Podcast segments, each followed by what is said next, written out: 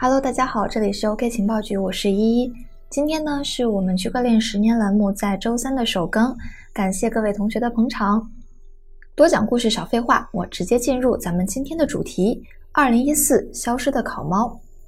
比特币价格下跌引起了连锁反应，曾经被爆炒的矿机变成了烫手山芋，百花齐放的矿机市场也开始变得哀鸿遍野，残酷的矿机淘汰赛开始了。早期的阿瓦隆矿机全靠着南瓜章一己之力在做，产量非常的少，三个批次才交付了一千五百台矿机。二零一三年的四月呢，南瓜章宣布不再生产矿机，开始专门生产芯片，短期退出了矿机市场。此时的矿机市场成为了烤猫的天下。烤猫一方面从矿场获得可观的收益，另一方面还通过出售矿机大发横财。其他矿机的研发团队不是连续跳票，就是卖期货，只有从烤猫这里才能够拿到现货。所以呀，来烤猫这里买矿机的人都是排着队，甚至有人直接把钱扔过来，抱起矿机就跑，唯恐跑得慢，矿机就被别人抢走。二零一三年的九月，阿瓦隆矿机的芯片终于实现了量产，并且大规模的发送订货，很快就有八十万个芯片发送完成。此时呢，烤猫利用挖矿的利润，在香港建立了液冷矿场。他从大陆采购了最好的冷却机和泵，用吊车将其设备安装到天台上。到了十月份，新的矿场已经开始输出算力了。但在第二代芯片的研发过程当中，考猫遇到了难题。未能及时的研发出第二代芯片。二零一三年的十月份，比特泉的公告显示，考猫的算力只有七十一 TH 每秒，不到全网算力的百分之四。与此同时，国外的矿机研发却取得了巨大的突破。乌克兰的基哈什矿机率先采用了五十五纳米级技术，算力是烤猫矿机的八倍。当月，无极函就抛售了烤猫的股票。随后，比特大陆的蚂蚁矿机第一代产品。蚂蚁 S 一用的也是五十五纳米级技术。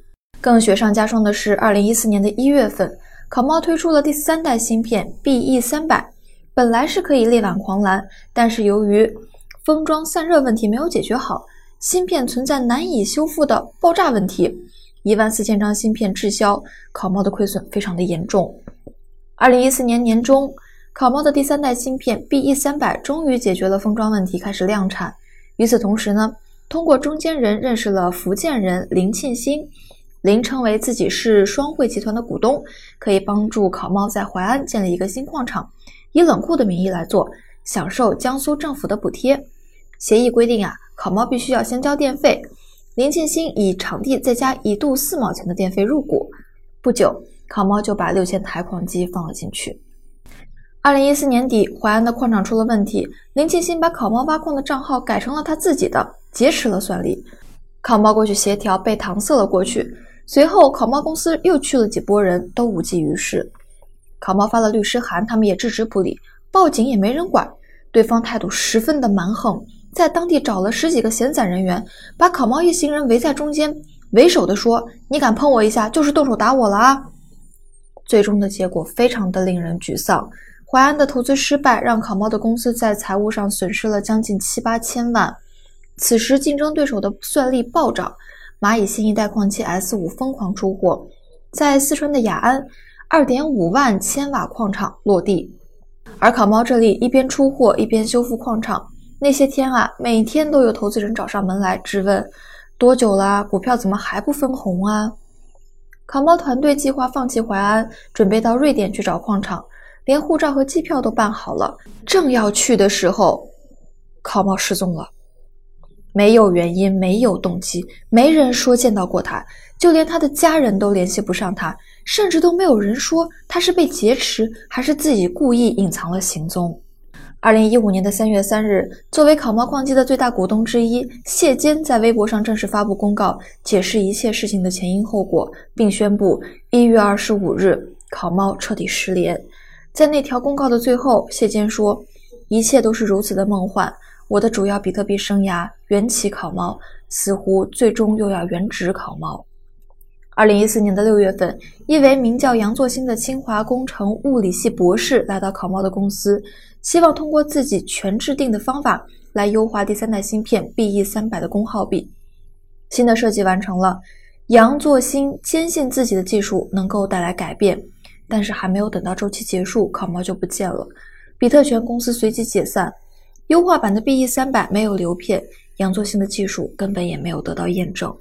二零一三年的十一月份，比特大陆的第一代蚂蚁矿机 S 一研发成功。S 一采用了当时最先进的五十五纳米级技术，功耗比低于市面上的所有矿机，正好赶上比特币最后的牛市。比特大陆的销售额迅速过亿，顺利完成了原始积累。天下武功，唯快不破。如果张克团研发的 ASIC 芯片再晚一个月，比特币的价格从八千落回到八百，比特大陆可能就不会有后来了。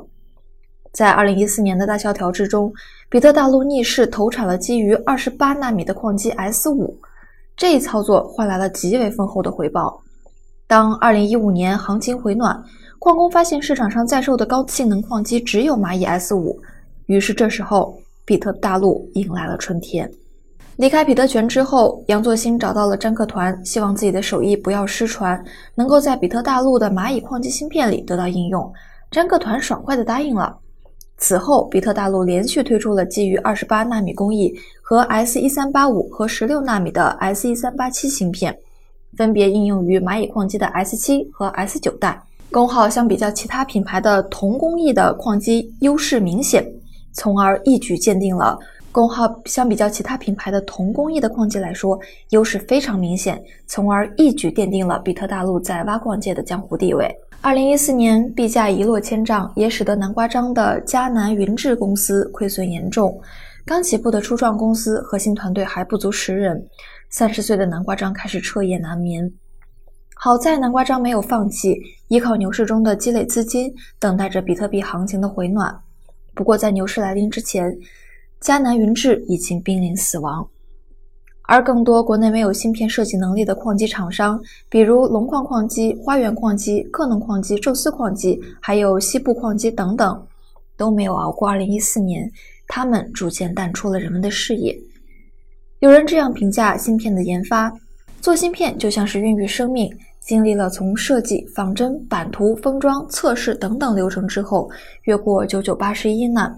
没有十个月，也得小半年，眼看就要流片生产了。你告诉我，老板跑了，而且还没有带小姨子一起，这可能是每一个研发者最不能接受的残酷事实。